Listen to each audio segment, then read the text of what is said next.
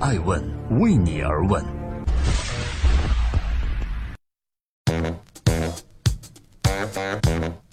Hello，大家好，这里是爱问每日人物，每天八卦风口浪尖商业人物，讲述创新和创富。我是爱成。今天上榜的这位人物，每天只睡四个小时，如此忙碌，然而他去年经营的企业还是亏损了两亿多美金。他是谁呢？今天爱问每日人物之张朝阳。众所周知，目前的中国互联网界处在由百度、阿里巴巴和腾讯主导的 BAT 巨头时代。然而，在这个 BAT 时代之前，还有一个由腾讯、新浪、网易和搜狐组成的四大门户时代。在那个曾经的 Web 1.0中，人们在网上能够做的事情并不如现在这样丰富。比如说，看新闻资讯是那个时代网民们的主要需求，由此出现了四大门户，在那个时代占据了中国互联网大部分的流量。要说在这四大门户的掌门人里，最时尚的一位，非张朝阳莫属了。不同于很多人的正装，你经常可以看到穿着花衬衫或者其他时尚装扮出现在人们面前的张朝阳。他曾经是互联网江湖中大哥中的大哥，二零零零年就带领公司实现美国上市。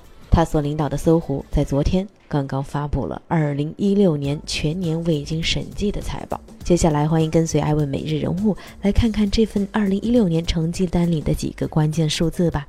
第一。搜狐的总营收为十六点五亿美金，同比减少百分之十五。第二，品牌广告营收呢是四点四八亿美金，同比减少百分之二十二。第三，搜狗的营收是六点六亿美金，同比增长百分之十二。第四，网络游戏营收是三点九六亿美金，同比下滑百分之三十八。第五。归属于搜狐的 GAAP，也就是美国通用会计准则计算出来，它的净亏损是二点二六亿美金，折合每股完全摊薄的亏损是五点八三美金。欢迎各位打开艾问的微信官方公众账号，您会看到搜狐在二零一六年各季度的营收和亏损。那么问题来了，曾经在中国互联网战场上叱咤风云的张朝阳和搜狐这些年到底经历了什么呢？正在播出的是《爱问每日人物》，记录时代人物，讲述创新和创富法则。今天，《爱问每日人物》之张朝阳。曾经的四大门户中，腾讯自然不用多说。现在呢，它依然是中国互联网的巨头。和搜狐同样在美国上市的新浪和网易，截止到当地时间二十一日收盘为止，新浪的股价为每股七十八点九九美金，市值达到了五十五点五三亿美元。而网易的股价是每股两百九十三块四毛四，市值是三百八十五点八一亿美金。而搜狐的股价就差强人意了，每股是四十一点六二美金，市值达到了十六点一二亿。无论是股价还是市值，显然搜狐已经全面落后于自己曾经的战友们了。如果现在您打开搜狐的首页，在这个各大网站都早已经改版的十六比九宽屏风格时，搜狐的首页却依旧保持着四比三的窄屏风格。张朝阳作为创始人也承认，这些年呐，搜狐错过了搜索引擎，又错过了社交网络。其实话说，搜狐在社交上并不是没有努力过的。搜狐曾经在人人网和开心网在中国最火的那几年推出过一款产品，叫做白社会。紧接着呢，在新浪微博之后呢，又推出过搜狐微博，而当年搜狐微博的代言人是刘烨和刘亦菲，现在两人却转身成为了新浪微博上的大 V 了。搜狐微博、搜狐百社会这两个产品，最终还是消失在了茫茫互联网中。这两个产品有个共同特点，就是比别人都稍晚了一步。而互联网经济呢，往往就是这样，很多时候看似错过的只是一个时间点，但实际上可能是错过了一个时代。其实，在搜索引擎上，搜狐还推出了一款不错的产品，那就是搜狗。之后，搜狗推出的输入法也成了搜狐期待已久的爆款级软件。无论是在 PC 时代还是移动互联网时代，这款软件都占据了十足的市场份额。搜狗是这次搜狐年度财报中的亮点，不仅实现了营收的增长，还在非美国会计准则下的净利润达到了六点四亿元人民币。但是这里还有一个事实，就是搜狐已经不是搜狗的第一大股东了。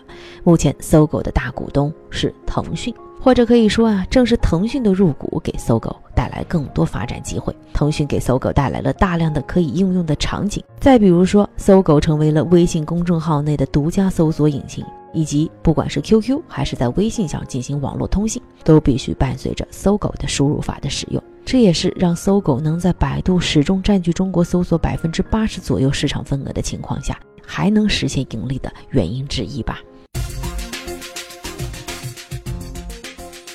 正在播出的是《爱问每日人物》，爱问为你而问，顶级人物的创新和创富法则。新浪有微博，网易有游戏，腾讯呢有的就更多了。现在我们不禁要问一个敏感的问题：搜狐到底有什么？从这几年的表现来看，张朝阳现在寄予希望最多的业务就是搜狐视频。